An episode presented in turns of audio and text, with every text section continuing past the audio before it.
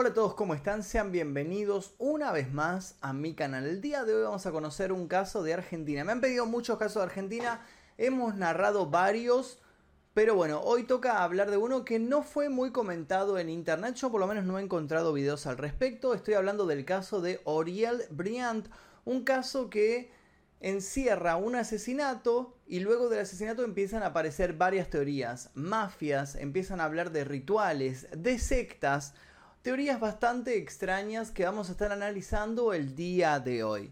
Antes de comenzar, les quiero, los quiero invitar a conocer mis otras redes. También tengo un Twitter, por ejemplo, que abrí hace relativamente poco porque me cerraron el anterior. Y tengo un Instagram en donde subo historias todos los días y charlo de manera más cercana con toda la gente que me escribe. Así que los invito a seguirme, les dejo los links aquí debajo. Además de eso, les comento que si quieren ver este y otros videos sin censura, sin publicidad, 24 horas antes que el resto, simplemente tienen que tocar el botón que dice unirse aquí debajo, elegir la membresía número 2 Maestro Oscuro y luego ir a la pestaña comunidad donde van a encontrar los links que los llevarán a otro canal donde están subidos todos estos videos sin censura en su otra versión en secreto, solo para los miembros del clan Mephisto. Ahora sí, sin más demora, comencemos con el caso del día de hoy.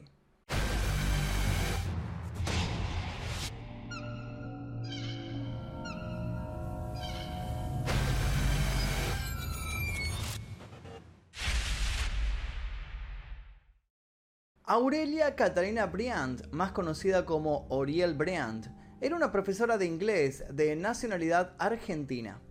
Su familia tenía ascendencia inglesa y residía en la localidad de Citibel, Partido de La Plata, provincia de Buenos Aires. La particularidad de este suceso fue que más allá de que Oriel terminara asesinada y descuartizada, también se enlazaba el caso con despechos, prostitución, mafias y ritos satánicos. Otro dato para nada menor fue que gracias a la desagradable resolución de este caso, quedó a la vista pública un largo y complicado manejo policial, enredos en absoluciones, locura, muerte y un desenlace horrible para la mayoría de los sospechosos. Oriel Briand estaba separada de su marido, Luis Federico Pipo, con el que tenía tres hijos y una hija. Pipo trabajaba como profesor de literatura en varios colegios de La Plata, además de ser empleado de la policía bonaerense. Cabe destacar que Argentina hacía pocos meses que había salido de una sangrienta y silenciosa dictadura cívico-militar. Dentro de este marco político, las policías provinciales, en especial la bonaerense, jugaron un rol fundamental para llevar a cabo los secuestros, desapariciones y el aniquilamiento de ciudadanos involucrados en partidos políticos, entre otras cosas. El 9 de julio de 1984, en medio de una noche lluviosa y por motivos que nunca se descubrieron, Oriel salió, o se la llevaron, de su casa vestida con un camisón, una bata y un par de medias color celeste. De los cuatro hijos que había tenido con Pipo, Christopher, de apenas tres años, estaba en la vivienda en ese momento. A la mañana del otro día, el 10 de julio, el barrio se enteró de la ausencia de Oriel, cuando un vecino escuchó los gritos desconsolados del pequeño de tres años, que todavía vestía su pijama y deambulaba yendo del parque al garage de la casa en Citibel, llamándola entre llantos y congojos. Cuando la policía llegó al lugar, Oriel no se encontraba ahí. Christopher seguía gritando desconsolado y no había rastros del paradero de su madre.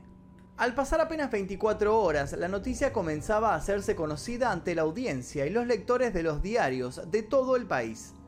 Uno de los títulos que había resaltado la situación fue la policía investiga la desaparición de Aurelia Briand, de 37 años, quien se hallaba separada de su esposo. El episodio está rodeado de extrañas circunstancias, pues en el domicilio que ocupaba la mujer no se advirtieron signos de violencia y porque además sus familiares ratificaron que no tenía militancia política alguna. La desaparición trascendió cuando vecinos hallaron llorando a su hijito. Los investigadores trabajaron intensamente hasta que el 13 de julio, a la altura del kilómetro 75 de la Ruta 2, encontraron el cuerpo de la profesora. Presentaba dos impactos de bala calibre 32, uno en una nalga y otro en la cara, generando grandes daños en el rostro. Además, tenía alrededor de 37 puñaladas, la mayoría en sus genitales. Estaba desnuda, solo vestía las medias celestes con las que había desaparecido. Por efecto del castigo sufrido, le faltaban varias piezas dentales. Desde el primer momento, los medios de comunicación cubrieron este asesinato con los pocos datos que tenían. Algunos incluso inventaron detalles para generar más impacto. En el lugar del hallazgo, los policías intervinientes demostraron su torpeza al no preservar el perímetro y sumado a eso, al redactar mal el acta de inspección ocular, no se hallaron huellas, rastros ni elementos útiles. La primera persona en ser arrestada fue el vecino de Oriel, Alberto Menzi, el vidriero, con quien ella mantenía una relación sentimental. El mismo día en que se encontró el cuerpo de Oriel, lo detuvieron e intentó suicidarse durante las primeras horas. Luego confesó estar desesperado.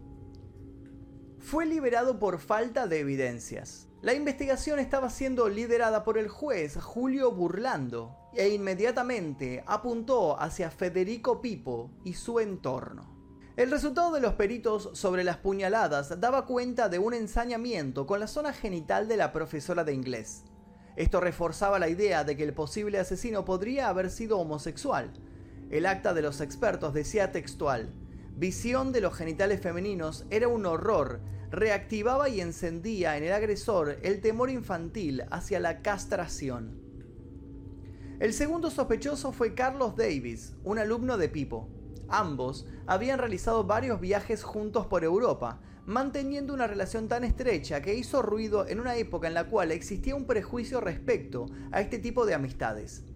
Se suponía que Charlie podría haber sido motivado por los celos o los padecimientos que Pipo le habría contado que traía aparejado su proceso de separación con Oriel. Existían comentarios como que Federico solía dormir fuera de la casa y que frecuentaba a sus alumnos de la facultad. Allí surgía la figura de Charlie como posible amante de Pipo. Al momento de interrogar a Carlos, este confesó a la policía que Pipo le había dejado en claro su odio hacia Oriel, su deseo de verla muerta y hasta la posibilidad de contratar a alguien para que la asesinara. Todo esto, más tarde, sería desdicho. Esta declaración que realizó Charlie hizo que la policía por primera vez se dirigiese como principal sospechoso a Federico Pipo, quien de todos modos desmintió a las autoridades lo aportado por Charlie y aclaró que su relación con Oriel se mantenía en armonía. Esta declaración trajo como resultado que Federico Pipo quede detenido por dos semanas y luego fuese liberado, pero no desvinculado de la investigación. Ahora, debido a los allanamientos a las propiedades de los sospechosos y pistas por parte de la policía, los miembros de la familia Pipo quedaron bajo la mira. En la localidad de Lobos, provincia de Buenos Aires, Néstor Romano, primo de Federico Pipo, tenía un estud, una construcción donde se criaban caballos de carrera. Néstor declaró que entre la noche del 9 de julio y la madrugada del 10, el Renault 12 color azul de Federico se hizo presente en ese lugar, estando al volante Esteban Pipo, hermano de Federico, y que dentro del auto había una mujer rubia en estado de semiconciencia, con características físicas muy similares a las de Oriel Briand. Además, a bordo del auto se encontraba la mamá de Pipo, la señora Angélica Romano. Inmediatamente luego de este testimonio se detuvo al hermano, a la madre y al primo de Federico, pero este último en una declaración policial terminó negando lo anteriormente afirmado para asegurar que nunca había visto a Auriel. Gracias a esta primera afirmación de Néstor de haber visto a Auriel en el estudio, se habían abierto investigaciones en el lugar. Los forenses estuvieron recogiendo y registrando muestras del suelo. Posteriormente, pese al intento de anulación de esta declaración por parte del primo de Federico, se constató que los restos de tierra encontrada en las medias del cadáver de Oriel Briand coincidían con las muestras recopiladas con los forenses en el estudio. De esta manera el clan Pipo quedaba en evidencia y estaban muy complicados para desviar las miradas que de manera casi unánime se dirigían hacia ellos. Pero para sorpresa de muchos, la defensa de los Pipo tenía un as bajo la manga. Los abogados descubrieron que en el expediente no estaban claros los detalles de la identificación elaborada por la policía al encontrar el cadáver de Oriel. El comisario, al armar el acta de pruebas en el lugar en donde se encontraba el cuerpo, no dio detalles sobre lo que tenía puesto Oriel en ese momento. La Cámara Penal de La Plata declaró la nulidad del acta y desestimó las pruebas, al no estar identificadas ni cuantificadas. Fue por esto que luego de pasar un año en prisión, Federico Pipo y su madre fueron liberados. Ante la falta de pruebas, el fiscal platense Bruno Casteller no los pudo acusar, por lo que solicitó el sobreseimiento de la familia. El juez Burlando debió avalarlo. Si ellos hubiesen sido declarados culpables, la familia podría haber sido condenada a muerte, ya que en ese momento aún regía en el país la pena capital, contemplada en el artículo 142 del Código Penal, y que fue derogada por Raúl Alfonsín. Por otra parte, el cuerpo de Oriel fue depositado en una tumba del cementerio de La Plata. Como nadie pagó la tasa municipal de sepultura, en 1991 los restos fueron sacados del lugar y fueron lanzados a un osario común. Dentro de las teorías y los rumores que rodearon este caso aparecieron unas bastante disparatadas. Una de ellas aseveraba que Oriel Briand había sido secuestrada para filmar una película de pornografía SNAF, donde también se practicarían rituales satánicos. Según la denuncia, la producción, que incluía escenas del secuestro, la violación y el asesinato de Briand, había tenido varios artistas porno involucrados. El 28 de agosto de 1985, en el diario La Razón, narraban que la denuncia se había conocido en los tribunales platenses, así como también un presunto informe acerca de que la película habría sido encargada por un grupo dedicado a este tipo de trabajos y que habría sido vendida en los Estados Unidos. La venta había sido llevada a cabo por el tío de uno de los implicados en un primer momento del crimen, el estudiante Charlie Davis. Al día siguiente otra nota agregaba, el film del crimen de la profesora Bryant, que contiene sádicas y aberrantes escenas, se habría rodado en una estancia bonaerense. La película nunca apareció y la denuncia con el correr del tiempo fue desestimada. También se habló de varias venganzas. La primera contra los padres de Oriel, porque ellos habían trabajado para la Embajada Británica y apenas habían pasado dos años de la Guerra de Malvinas. La segunda aseguraba que había sido una venganza contra Pipo y su hermano Esteban, que eran sargento de la policía bonaerense, por haber participado de los grupos de tarea de la dictadura. Esta denuncia tampoco llegó a ningún puerto y fue archivada. La investigación oficial del crimen, envuelta en pruebas descartadas, mala praxis policial, testimonios contradictorios y versiones antojadizas, terminó en un camino sin salida y rodeado de incertidumbres que aplacarían a los familiares que quedaban vivos. Federico Pipo y sus hijos quedaron marcados para siempre.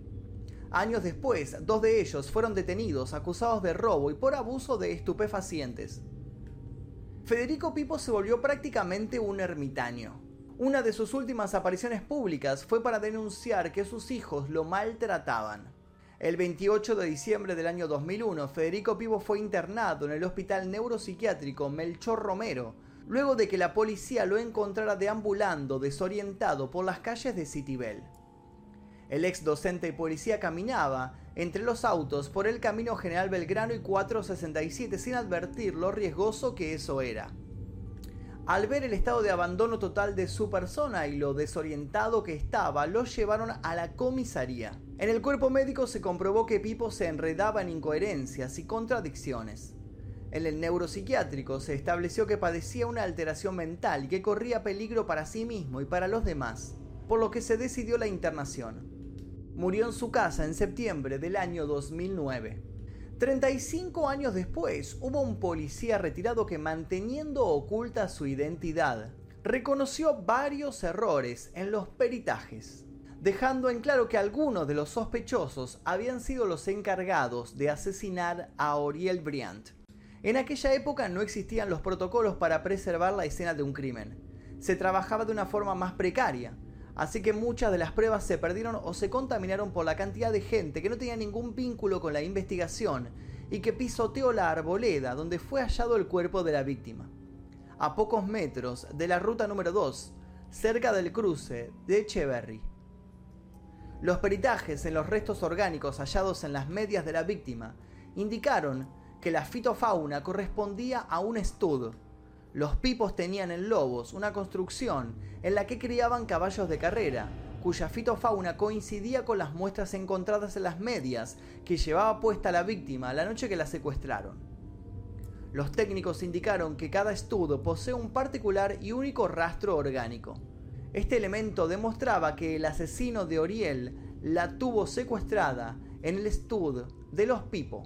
Esta resulta ser la situación actual de varios de los implicados en esta desaparición y en este crimen. Tomás Pipo Briand. Actualmente es economista e integra la Unidad de Investigación Estratégica en Salud del Ministerio de Salud de la Nación. Martina Pipo Briand vive en Campana, donde se casó y trabaja como odontóloga. Julián Pipo Briand pudo pasar los últimos momentos lúcidos de su padre, ya que vivía con su padre y su hermano Christopher en City Bell. Christopher Pipo Briand fue el nene que se quedó con Oriel la noche del crimen. Estuvo preso por robo a mano armada y fue el único que dio una entrevista para la televisión hablando de los detalles del caso y sobre todo de la memoria de su padre.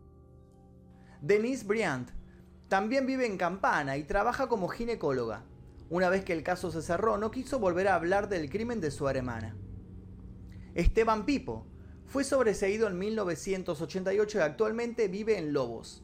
En el 98 fue indemnizado por haber sido expulsado de la policía y ahora trabaja en distintos rubros comerciales. Angélica Romano fue sobreseída en 1988. En un momento se dijo que había sido la autora intelectual del asesinato de Oriel. Nada se pudo demostrar. Murió de muerte natural. Néstor Romano fue sobreseído en 1988. En el estudio de su casa de Lobos, la justicia creyó que habían matado a Oriel. Murió en el año 2006 luego de padecer una dolorosa enfermedad. Alberto Menzi murió en 1991 de un ataque al corazón. Carlos Davis ahora vive en Estados Unidos. Ni el clan Pipo ni la familia Briand volvieron a hablar del caso, a pesar de todo el acoso periodístico recibido. Los sospechosos fueron condenados socialmente y llevan sobre sí mismos el estigma social. El caso aún sigue sin resolverse. Y hasta aquí el caso de Oriel Briand, un caso muy interesante que como ya les dije sigue abierto y todavía no hay una resolución.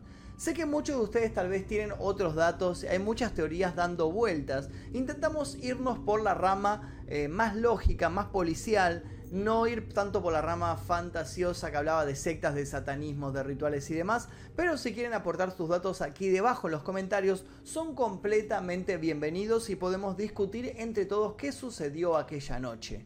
Los invito también a dejar su like, a suscribirse si todavía no lo hicieron y también a dejar sugerencias de posibles casos en este canal. Y también los invito a pasar por mi otro canal, El Día Que, donde van a encontrar un montón de videos para ver. Mi nombre es Magnus Mephisto, nosotros nos veremos seguramente en el próximo video. Adiós.